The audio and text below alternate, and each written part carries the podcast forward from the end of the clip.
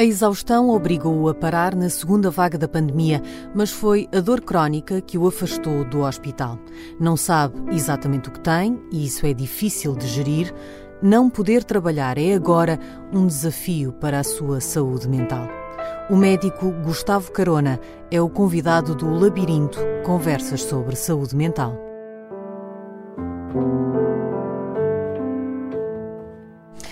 O que é que chegou primeiro para si? O cansaço extremo ou a dor? É, acho que no meu caso foi o cansaço extremo, porque, coincidência ou não, é, foi contemporâneo com algumas das fases mais, mais complicadas da, da pandemia.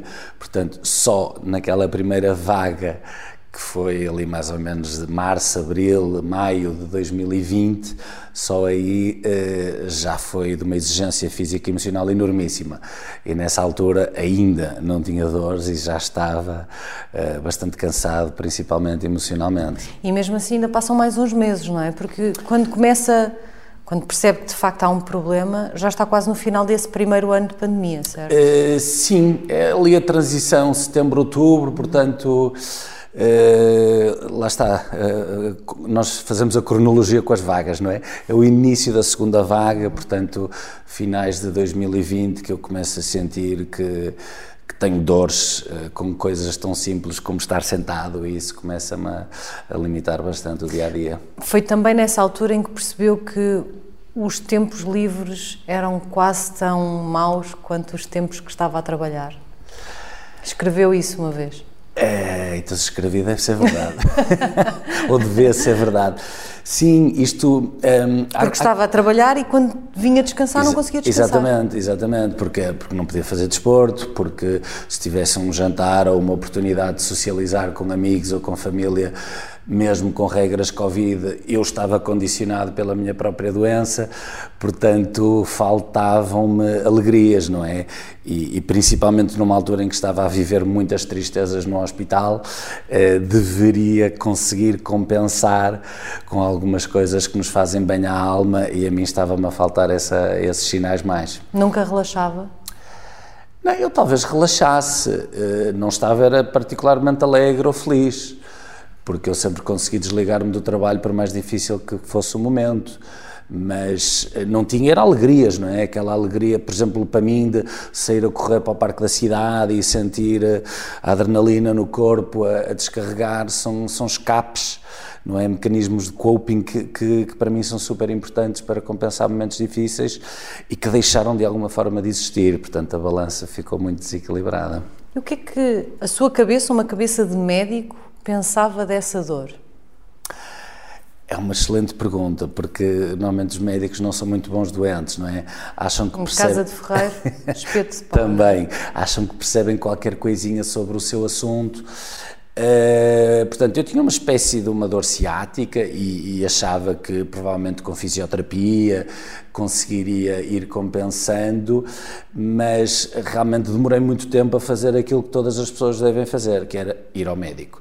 Porquê? Porque eu estava numa altura em que não me permitia falhar, não me permitia, não me imaginava a interromper o meu foco, que era ser médico ensinar os mais novos tinham que reforçar as nossas equipas a nos ajudar durante os períodos mais difíceis da pandemia e, e, depois a parte da comunicação que uh, acabou por ocupar muito espaço na, na, minha vida e que me pareceu de extrema importância. Portanto, eu, eu queria, uh, nos, nos, três pontos de ataque, não é? o exercício clínico, o ensino dos mais novos e a comunicação médica, eu queria muito estar à altura dos acontecimentos, portanto tentava sempre esconder debaixo do tapete o facto de estar a, a sofrer uma, uma dor física em crescendo bastante limitadora.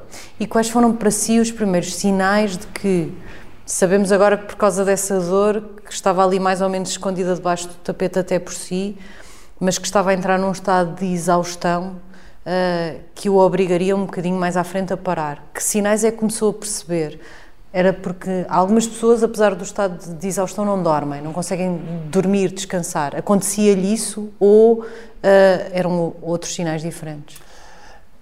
Eu acho que, acima de tudo, era, era, uma, era uma tristeza extrema. era a sensação de que emocionalmente eh, eram demasiados combates que eu estava um, a, a combater ao mesmo tempo e se calhar eh, há, há, características que são inatas da personalidade de cada um e outras que também aparecem com o nosso percurso profissional.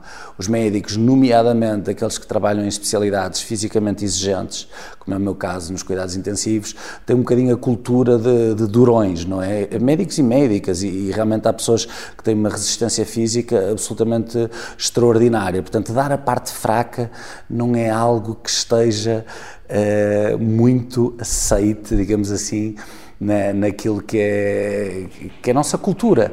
Portanto, um, eu queria e queria e queria e queria e havia, e comecei a sentir que estava num ponto em que pareciam areias movediças, que quanto mais lutava, mais me enterrava, que quanto mais queria, mais frustrado ficava, e, e acho que o, o, momento de viragem é quando eu percebo claramente que estou a fazer mal a mim próprio.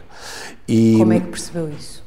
Um, porque, primeiro, porque a nível emocional, é, demasiadas vezes chorava, demasiadas vezes encontrava tristeza profunda e também eh, eu, infelizmente ou felizmente, percebo algumas coisas da dor crónica, até porque a minha formação de base é anestesiologia, que é uma das áreas que mais se dedica ao estudo da dor crónica, e, e a dor crónica eh, ganha uma vida própria.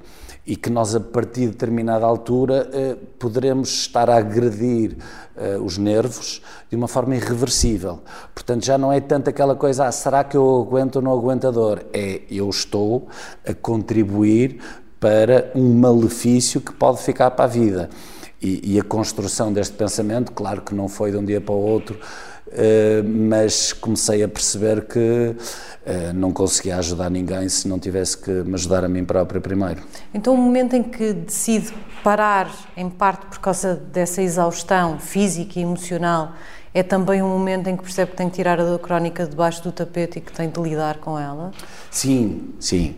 É o momento em que, digamos, que eu vou ao médico. em que eu começo a fazer exames. Eh, claro que eu até então eh, já tinha tido uma outra opinião, mas começo a dedicar o meu tempo por completo a tentar tratar o meu problema de saúde ou para outra. Primeiro tentar compreendê-lo e fazer vários exames, bater à porta de vários médicos, várias especialidades e sim, dediquei o meu tempo essencialmente a isso. Uhum. Na altura, aquilo que falou publicamente sobre isso na altura foi, sobretudo depois, eh, após o seu regresso, eh, um regresso que faz pouco depois, falou em burnout. Hoje, quando olha para trás, acha que não era exatamente isso? Ah, bem, eu, eu, gostava de deixar os diagnósticos da área da saúde mental para quem, para quem foi formado para tal, não é? Portanto, e, e não são diagnósticos que são comprovados por um exame clínico, não é? Em que se pode dizer, há, um, há, um, há aqui um marcador que diz que tem sim ou não tem, portanto, uh, acredito que seja um bocadinho subjetivo e interpretativo. Acho que sim, acho que estava em burnout acho que tinha uma causa externa, ou neste caso interna, não é? Uh, que era uh, tentar trabalhar com dores, que quanto mais trabalhava, mais dores tinha. Ehm, e olhando para trás, eh, parece-me que o problema físico era e é aquilo que condiciona a minha vida, mas sem dúvida que aquele momento é um momento de exaustão e, e de. Um, ehm, de dificuldade de, de gestão da, minha própria vida, tendo em conta a forma como eu me encontrava num tornado, num turbilhão de emoções, do qual uh, me parecia difícil de sair se não tivesse parado. Nessa altura já tinha falado com alguém, colegas, Uh, uh, médicos, além de, de, das opiniões que pediu, opiniões clínicas sobre a questão da dor, falou com alguém sobre essa sensação de exaustão uh, emocional até? ora bem, os meus companheiros de trabalho perceberam que as minhas limitações físicas estavam em crescendo porque eu tinha que mudar de posição, tinha que me sentar, tinha que me levantar, tinha que me mexer, portanto eles foram percebendo que, que eu estava realmente a passar sérias dificuldades. Tive também, tenho um chefe que é uma pessoa do ponto de vista humano muito, muito, muito uh, completa e inteligente emocionalmente e com quem eu partilhei a dizer isto está a acontecer. E, e ele disse-me, apesar de haver muito poucos intensivistas experientes, tu tens que tomar conta de ti próprio, e eu disse, ok, vou fazer mais uma tentativa e passado dois ou três dias eu disse-lhe, acho que, que não consigo. Havia muitas coisas que as pessoas não sabiam e não tinham que saber, como por exemplo os meus pais se terem separado no princípio da pandemia. Portanto, pessoalmente a minha vida estava completamente estruturada e e as palavras do meu chefe, eh, algumas que eu não posso dizer, mas é, foram resumidamente: tu estás mesmo triste, não estás? Eu estou. E, e, claro que isto foi banhado em lágrimas, e claro que isto foi, uh, para mim, perceber que isto é um, é um clichê, não é? Mas não conseguimos ajudar ninguém se não tivermos a capacidade de nos ajudar a nós próprios e, e este momento serviu para eu uh, ter essa consciência e aprender, não é? Nós estamos, eh, nós vivemos uma vida que não tem livro de instruções, nomeadamente os obstáculos que nos põem à frente não vêm com soluções ao, ao lado e começa aí um processo grande de aprendizagem de viver com isto. Nessa altura, procura ajuda a nível psicológico? Sim também? Sim. É exatamente nessa altura em que eu estou quase, é quase contemporâneo, o momento, portanto, meados de novembro, em que eu uh, decidi, ok, uh, já não foi a primeira vez, eu já tinha tido uma curta experiência com uma psicóloga há cerca de 10 anos atrás e, e, que tinha ficado muito bem impressionado com, com os benefícios que tive. Então não e, tinha preconceito em relação a ir a um psicólogo ou a ir a um psiquiatra? Uh, nenhum, nenhum. Uh, só tinha, era sempre aquela sensação de eu consigo sozinho, eu sou forte, eu já vi pior. E a verdade é que já. Uh, e, e, eu questionava muito, muitas vezes sobre isso. Né? Eu já vi tantas guerras, já vi muito mais sofrimento. Porque é que isto eh, porque é que eu não estou a conseguir gerir emocionalmente este momento. Eh, portanto, a reação não, não é nunca negligenciar a importância dos profissionais de saúde mental, é mais eh, eu sou forte, eu consigo. E, e a partir de determinada altura tornou-se óbvio. e acho que as pessoas como eu, não sei se, se é verdade ou não, ficam muito tempo a dizer que acham que não precisam de ajuda, até que chega um momento em que dizem, por favor, já ontem, agora. Foi isso consigo? Foi. Eu não conhecia a psicóloga, foi através de uma amiga psicóloga que não poderia ser a minha psicóloga para eu conhecê-la. E eu mandei-lhe uma mensagem e ela disse: Mas se calhar na próxima semana tem aqui uma aberta. E eu disse: Olha, eu sou intensivista, nós estamos no meio de uma pandemia, eu preciso mesmo de ajuda e não querendo dizer que o meu trabalho é mais importante que o dos outros, neste momento. É capaz de ser. É capaz de ser uma das funções mais importantes da sociedade perante o desafio que estamos a viver. E ela percebeu: ok, é urgente, então se calhar eu amanhã já consigo falar consigo, e assim foi. E essa primeira consulta, sabia o que é que tinha para dizer ou, ou, ou ainda estava naquela fase em que não se sabe exatamente o que é que se passa?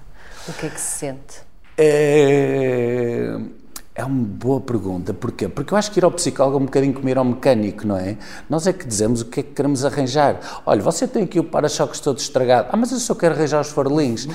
E, e, e, no fundo, eles são muito condicionados pelos problemas que nós apresentamos para resolver. E eu identifiquei, mal ou bem, não sei, como estando em burnout muito secundário, uma dor física. Expliquei a exigência emocional de estar nos cuidados intensivos de, de, de ver a sociedade a chorar à minha volta uh, a morte dos doentes, de ouvir os familiares a chorar ao telefone, de ter a, minha família uh, direta completamente desfeita e destroçada, de ter a exigência da comunicação social que eu achava que era mais importante do que o meu exercício clínico, no sentido em que a comunicação poderia salvar muito mais vidas do que uh, o meu trabalho propriamente dito, e depois uh, as reações adversas, as reações nefastas, o ódio, a toxicidade que vem da exposição pública, em particular numa, numa área tão tão polémica como é a, a, a pandemia. Uh, portanto, eu apresentei-lhe, olha, os meus problemas são estes.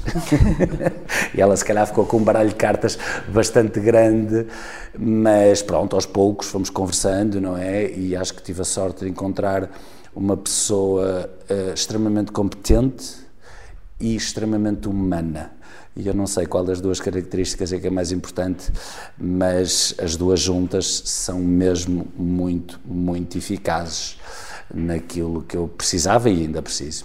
Nessa altura fez uh, só terapia, fez também medicação? Uh, que tratamento é que fez para essa vertente? Ora bem, uh, não, nunca fui medicado no sentido de saúde mental, se bem que eu tomo um medicamento para a dor crónica que é um antidepressivo. Okay. Portanto, os medicamentos para a dor crónica, normalmente, resumindo aqui uma longa história, são medicamentos que diminuem a ação dos neurotransmissores a nível cerebral e podem aumentar outros, portanto são medicamentos muitas vezes da classe dos antiepiléticos ou da classe dos antidepressivos, embora eh, a indicação seja dor crónica. É um bocadinho para diminuir a nossa sensibilidade à dor? Uh, Nesse o, sentido? O, isto acho que perdemos muito tempo a falar de fisiologia, mas sim, uh, os tratamentos da dor aguda são muito diferentes dos tratamentos da dor crónica. Uhum. Os mecanismos, a fisiopatologia é diferente uhum. e, como tal, os fármacos que são utilizados são muito diferentes. Portanto, eu comecei a tomar e ainda tomo um antidepressivo que está direcionado para a dor crónica, uhum. portanto, em boa verdade está a tomar, mas não. Sim, e a verdade é que do ponto de vista anímico, na altura já foi há um ano e tal que eu comecei, portanto eu já não sei bem o que é que é não tomar. Uhum. Uh, mas eu não senti grande diferença do ponto de vista anímico. Um, mas se um profissional de saúde, eh, nomeadamente um psiquiatra, me dissesse que achava que eu teria indicação, eu quando estou perante um médico, eu sou apenas doente e nesse aspecto tento ser sempre respeitador da, da orientação de quem sabe mais que eu. Nessa altura, quanto tempo é que esteve parado? Uh, quatro semanas, se a memória não me falha. Como é que foram essas quatro semanas? Duras, muito duras, muito duras. Uh, mas, mas também. A sentir sem falta? Sim, ora bem, isto também eh, coincide com, eu não sei se se lembram, eu tenho quase, eu tenho quase os gráficos da, da pandemia, na, as curvas na, na, na, minha cabeça. Portanto, eh, o, aqui o, o grande. O Natal foi muito mal? Janeiro foi péssimo. Uh, sim, mas então, uh, finais de novembro, uh, meados de dezembro, há um abrandamento antes certo. do Natal. E é mais ou menos aí que eu saio.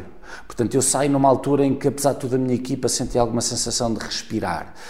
E eu, ok, eu estou a fazer falta, mas não é na pior das alturas. E doeu-me horrores. Eu, quando eu saí do hospital, eu parecia uma piscina de lágrimas, de, de frustração, de tudo. Com tempo, permiti-me a mim falhar, permiti-me a mim uh, reconstruir-me, uh, direcionar-me no sentido de encontrar uma, uma terapia que me, que me fosse útil. Claro que isso foi um caminho muito longo e que ainda nem sequer acabou. Uh, e permiti-me também perceber que aquilo que eu mais queria era voltar ao hospital. E que eu estava com uma força de vontade de voltar para dentro da minha equipa. Portanto, eu volto imediatamente antes do Natal até à passagem de ano as coisas não foram assim muito complicadas. Eu até passei a passagem de ano a trabalhar no hospital e depois fomos os piores do mundo. Eh, mais à custa, portanto, a primeira e a segunda vaga são muito mais duras no Porto e Norte, a terceira vaga é mais muito mais dura em Lisboa e Valtejo, mas nós, como transferimos os doentes de uns lados para outros, eh, acabou por eh, ser sempre eh, também muito intensa a terceira vaga, embora neste caso não tenho dúvidas que tenha sido pior para os meus colegas de Lisboa e, e arredores. Nesse regresso, apesar dessa sensação de é aqui que eu tenho de estar, e ainda bem que eu voltei, em algum momento pensou isto se calhar foi cedo demais porque eu ainda não estou bem? Uh, pois, eu não sabia o que tinha, não é? certo. é? E por isso tinha uma série de pontos de interrogação sobre qual era o processo que eu precisava de e o que é que se estava a passar. Um, portanto, eu tentei que esta decisão fosse conversada não só com o meu chefe, mas também com a minha psicóloga. E foi, mas realmente aquilo que eu me sentia era quase como um, um, lutador de boxe, não é? Que estão a segurar junto às cordas e que depois o largam. A minha vontade era tanta de ir que eu quando voltei senti-me super bem e senti que era ali que eu queria estar, apesar de, de estar ainda com, com dores e com dificuldades em, em trabalhar. Com uh, dores que, que na verdade não, não passaram e dá por si depois disso com uma dor que pelo menos se mantém, não sei se se intensifica, mas pelo menos se mantém, que o limita e que não sabe exatamente o que é que é. O que é que isto faz à nossa cabeça? Haver um problema físico que, é, que vai ganhando gravidade aos, aos nossos olhos, quanto mais não seja porque não desaparece e nós não sabemos o que é. É, há, há, dois tipos de conflitos, não é? Aqueles em que nós conhecemos o inimigo e, e, aqueles que nós somos atacados por emboscadas, aquela guerra de guerrilha, não é? Ter uma doença que nós não compreendemos bem é, é este segundo grupo. É, é, um inimigo desconhecido, é uma guerra de guerrilha, é uma emboscada permanente, é sentirmos que estamos presos dentro do nosso corpo sem perceber muito bem o que é que se está a passar. Portanto, a, a indefinição é, é pelo menos para mim, muito difícil de gerir. Eh, eu não sou nada daqueles discursos de ah, é preciso ter esperança, é preciso acreditar muito. O meu pensamento é demasiado científico para, para embarcar nesse tipo de, para mim, discursos ocos. É o que é que é, como é que se trata, qual é o percurso, aceitando que a medicina tem muitas incertezas. Portanto, eu já compreendo muito mais peças do puzzle em relação à minha doença algumas que se calhar eh, eh, retrospectivamente nunca serão certezas absolutas, eh, mas mesmo compreendendo melhor a doença, não quer dizer que que a solução seja linear ou, ou alcançável a, a, curto prazo. Portanto, ainda continua assim banhado em incertezas. Desde, desde essa altura, eu creio que no início, pelo que fui percebendo dos seus textos, uh, provavelmente a coisa mais plausível para si a da altura é que seria cancro? É... Ou pelo menos andava à procura de perceber se seria. Desculpe, hum, desculpe o meu sorriso, isto não é tanta piada nenhuma, mas eh, foram tantas fases, tantas interpretações diferentes. Portanto, o que aconteceu foi, eu testei positivo para uns anticorpos, o que, o que aponta, não é, para um mecanismo imune, e estes anticorpos têm sim um, uma ação antineuronal, ou seja, atacam os neurónios, portanto fazia sentido eu ter sintomas de, de neuropatia periférica e estes anticorpos normalmente são produzidos por neoplasias, por tumores malignos. Portanto, eu sabia que tinha os anticorpos. Tinha que procurar o tumor. E tinha que procurar o tumor. E fiz vários exames, ninguém soube disto, ninguém. Estava a trabalhar nessa altura? Não, já estava, já estava, já estava de baixa. Uh, ninguém soube, soube disto, a minha psicóloga sim soube a determinada altura e, um, e eu porque nós, nós, estamos a, nós estamos a fazer mal a nós próprios e depois fazemos mal às pessoas de quem nós gostamos, não é? E, e sabemos que apesar de tudo isto que me aconteceu, eu tenho a consciência que eu tenho uma carapaça emocional muito fora de série. E isto não é dizer que eu sou uh, melhor do que os outros, é eu tenho um percurso de vida que me permite interpretar determinadas circunstâncias com muito mais frieza. Pela minha profissão, pela minha forma de ser, pelas missões humanitárias que eu já fiz e, e a minha mãe, a minha irmã, os meus amigos mais próximos eh, não me parece que tenham esta, esta capacidade. Portanto, estranhamente, eh, quando eu estava à procura de uma neoplasia, que, que não encontrei até agora e parece que, à medida que o tempo passa, a probabilidade é, é cada vez menor, eh, estranhamente eu quase que tinha vontade de encontrar alguma coisa. Portanto. Hum, Na lógica de, pelo menos se eu souber o que é, pelo menos pelo eu menos sei o que é que posso fazer. Se eu souber o que é, primeiro compreendo que para mim era um alívio do ponto de vista emocional muito grande segundo pode ser algo tratável e, e nisso uh, encontrava um caminho de esperança portanto é nessa medida que aparece a possibilidade de ser uma neoplasia maligna pelos anticorpos que vieram positivos, sendo que hum, provavelmente vieram positivos associados a outra coisa qualquer. Nesta busca por um diagnóstico, também volta a estar em casa e parado, não é? Sim. Tem de parar porque a sua dor não lhe permite trabalhar. Sim. Um bocadinho com a pergunta do início, o que é que lhe dói mais? A dor crónica que tem ou essa limitação?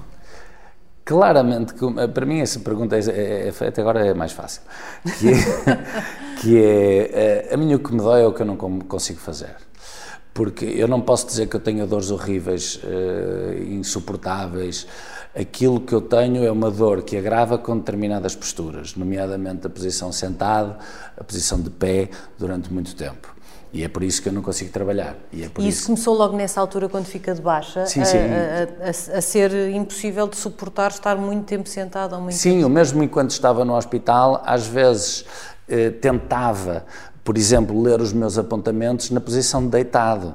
Eu deitava-me no chão a tentar trabalhar no sentido de não agravar a dor, portanto, tentava. Eh, portanto, o, o que eu não consigo fazer é o que mais me dói. Eu não posso dizer que eu sofro dores horríveis. Eu, eu já eu estou muito menos estoico no que diz respeito à tolerância à dor do que estava no início, porque eu percebi que sou mais feliz se, digamos assim, viver menos no sentido social, por exemplo, mas conseguir ter patamares de dor menores do que estar a tentar fazer mais coisas e depois ficar vários dias arrependido uhum. por estar a, a, sofrer essa dor. Portanto, sim. No início tinha essa tentação? Claro. Claro. Escavar até sair do outro lado? Uh, sim, e achar, ah, eu aguento sempre mais um bocadinho, não é? E é tolerável, eu aguento, não é? Eu não posso dizer que não aguento, só que a, a minha dor acumula e, e, e, continua no dia a seguir. Portanto, aqui, eh, as asneiras, digamos assim, que eu fizer hoje em termos posturais, que façam agravar a minha dor, depois só descarregam ao longo dos dias próximos e se eu não acrescentar novos estímulos que me façam mal. E significa que nesta altura, como é que passa os seus dias? Quase o dia todo deitado deitado, eh, com a cabeça um bocadinho levantada, com o computador nas pernas e estou entretido com uma série de projetos eh, em que eu tento que façam o meu coração bater com mais força e, e, que me deem um sentido para a vida. Portanto, eu consigo andar a pé, eu consigo ir ao ginásio, eu consigo fazer algumas coisas eh, normais e mas não consigo estar sentado muito tempo, sem, sem ter um agravamento da dor muito significativo, e por isso trabalho, se é que se pode chamar trabalho, é, é tudo pro bono, portanto não é trabalho, mas escrevo, um, estou a tentar acabar o, o meu próximo livro, uh, escrevo crónicas para o público, agora estou a desenvolver um super projeto que são os prémios que pretendem ser os prémios tipo Globos de Ouro da Bondade.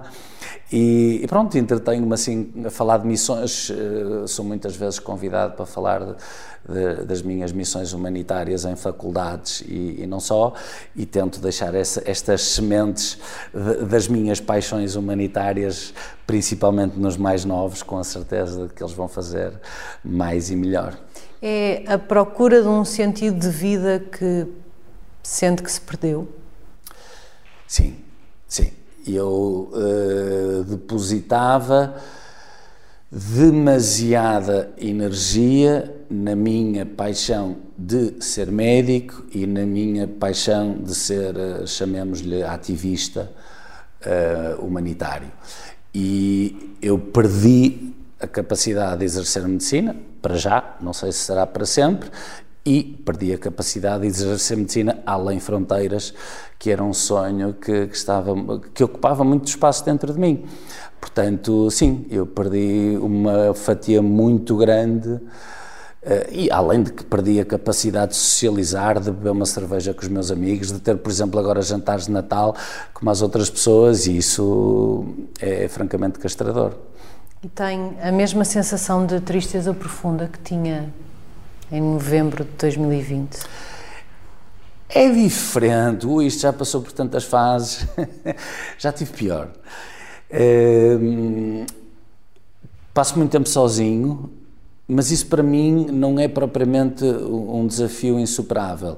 O que era, era quando passava sozinho, sem, sem um estímulo, sem um propósito. Eu, por exemplo, nas minhas missões, que às vezes até incluíam viagens pelo meio, eu, eu viajava muitas vezes sozinho e aquilo, aquela sensação de eu sozinho contra o mundo e tal, por mais que tivesse medo e receios e, e a descoberta à mistura, mas isso estimulava-me. Uh, estar sozinho dentro de um quarto não é, não é tão interessante, mas eu estou a tentar que se torne interessante com essas limitações. Portanto custa-me muito uh, estar muito tempo sozinho, muito tempo em casa, mas acho que estou uh, mais resiliente a esta circunstância e as minhas expectativas de vida, não é? Nós sofremos, é, nós sofremos é da perda de expectativas, sofremos é daquilo que perdemos. Se eu nunca tivesse tido aquilo que eu perdi, não estaria a sofrer com isso, não é? Portanto, é a velha história do copo meio cheio, meio vazio. Eh, eu continuo a ter um copo meio cheio com coisas muito boas. Agora, o meio vazio dói-me tanto, não é? Eu sofro tanto porque o copo não está cheio, portanto, tenho que aprender a viver com o meio cheio. E, e é esse o percurso que eu estou a fazer, e nessa medida acho que neste momento tenho mais ânimo do que noutras fases em que já estive bastante mais triste.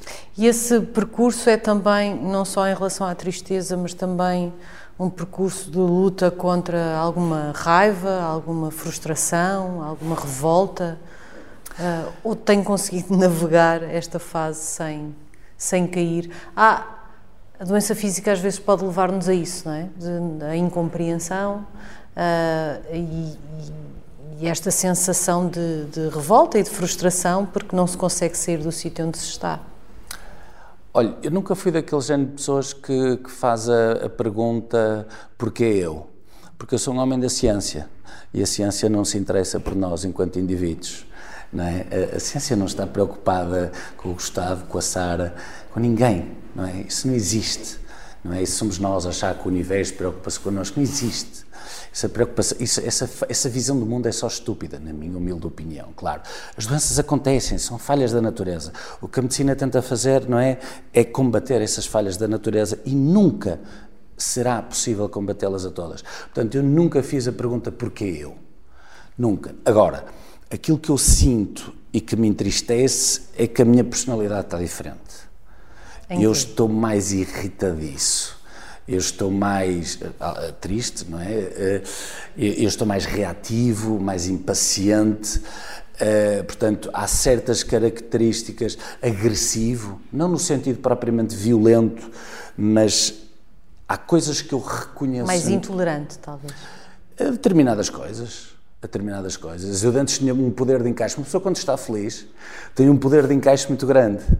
Eh, todos nós reconhecemos este padrão, não é? E se estivermos num dia irritado, basta alguém buzinar-nos no trânsito, não é? Que nós já perdemos a cabeça. Portanto, no fundo, é ter, é ter esse estado quase permanente, é viver permanentemente irritado com aquilo que a vida nos tirou e ter a consciência disso, ter a consciência que eu acho que estou uma pessoa menos bonita do que estava uh, há dois ou três anos atrás, antes disto ter uh, acontecido. E, e, claro que isto magoa, porque eu não sei o que é que é de fazer em relação a isso. Se calhar uh, toda a gente sabe que o sofrimento é uma oportunidade de crescimento. E não é num clique. Portanto, eu tenho esperança que esta oportunidade de crescimento me venha a trazer coisas bonitas e, e uma vez escrevi uma coisa que é: acho que nós só conseguimos ser verdadeiramente felizes em relação aos obstáculos que nos puseram à frente quando chegarmos à fase em que agradecemos por eles nos terem acontecido. Ou seja, ninguém quer ter um cancro, mas há muitas histórias de superação de cancro em que as pessoas se sentem melhores do que, que eram antes de ter tido essa experiência. Portanto, claro que eu não desejo de forma alguma ter isto que tenho, mas há uma certa esperança em mim que a oportunidade de crescimento dentro deste sofrimento faça brotar coisas que me tragam orgulho e, e autoestima e autocompaixão, que eu acho que essa paz interior é tudo aquilo que nós devemos almejar. E que papel é que tem a terapia nesse caminho? Uh, Continua a fazer, certo? Sim. Eu assumi que sim. Uh, sim, gosto muito da minha psicóloga. Às vezes saio de lá a pensar, não, se calhar já está tudo bem, se calhar vamos. E depois, passado uma semana ou duas, eu nem pensar. Faz muito bem conversar com ela. Acho que é o dissecar por camadas o nosso pensamento. É, é muitas vezes fazer as perguntas certas e, e, e, fazer com que nós digamos a nós próprios coisas que, que, que são óbvias, mas que nós ali, ao dizê-lo em voz alta, com compromisso, com concentração, com consciencialização profunda, tem um resultado diferente. Portanto, uh, sim, continuo e, e, acho que continuarei ainda durante algum tempo a ser seguido pela minha psicóloga. E acha que só vai melhorar no que diz respeito essa sensação de perda, de adaptação a uma pessoa diferente, quando o seu corpo melhorar também e essa dor crónica desaparecer, ou acha que é possível encontrar uma zona de conforto, algures? Acho que é possível, é assim, acho mesmo que é possível encontrar uma zona de conforto, algures. Não há porque não. Há pessoas que encontram zonas de conforto vivendo numa cadeira de rodas. Portanto, não há porque não eu encontrar uma zona de conforto com as limitações que tenho. Uh, não sei quanto tempo durará até chegar lá, mas acredito mesmo que, que sim, que é possível que, que não chega. Assim, não há nada que, não há nada que dure para sempre. E, e, e, a percepção da normalidade é uma coisa altamente subjetiva, não é? Um, isto poderia dar demasiados exemplos, alguns, de, alguns deles até cruéis, mas tudo o que se torna repetido no tempo torna-se normal. Portanto, para mim, isto está-se a tornar normal alguém me convidar para ir jantar e eu dizer não posso, tenho uma doença. E já, no início causava-me imensa tristeza e agora menos. Ainda que quem o segue nas redes sociais às vezes nota-se um bocadinho mais amargura do que noutros dias. Esses são os dias em que não se consegue aceitar essa normalidade. Olha, eh, são palavras. São palavras, eu gosto de jogar com palavras, gosto de dizer o que sinto. Uh, sim, tenho muitos momentos de tristeza que partilho, e Isso ajuda-o? Ajuda por dois motivos. Primeiro, porque hum, acho que nós devemos assumir aquilo que somos a todos os níveis. Quase como aquele discurso que nós estamos habituados a ver nos filmes dos alcoólicos anónimos, não é? Olá, eu sou o Gustavo, eu tenho uma doença. Acho que isto é importante as pessoas não andarem a tentar esconder o que é que têm, o que é que não têm, o que é que são, o que é que não são, se são mais novas, são mais velhas, são mais gordas, são mais magras, não é? Nós temos que nos aceitar como somos e temos que gostar daquilo que somos. Portanto, ajuda-me sim, que não achem que o Gustavo é aquele pseudo-herói das missões ou pseudo-herói da, da, pandemia. O Gustavo é uma pessoa que neste momento tem altas. Eu pareço um jogador de futebol, falando na terceira pessoa, mas pronto, não consegui evitar este momento. é ser gostar demasiado de futebol. Ehm, eu sou uma pessoa que tenho limitações, não sou nenhum herói, não quero passar uma imagem daquilo que eu não sou. E, portanto, sim, às vezes partilho alguns momentos de sofrimento que, que me fazem bem, que são de alguma forma catársicos e, e, e, como dizíamos há um bocado em off, acho que também ajudam algumas pessoas a sentir força dentro da sua dor. E não é que seja essa a minha missão, mas sentir que posso ter esse benefício para algumas pessoas dá-me dá muita alegria. Muito obrigada. Eu é que agradeço.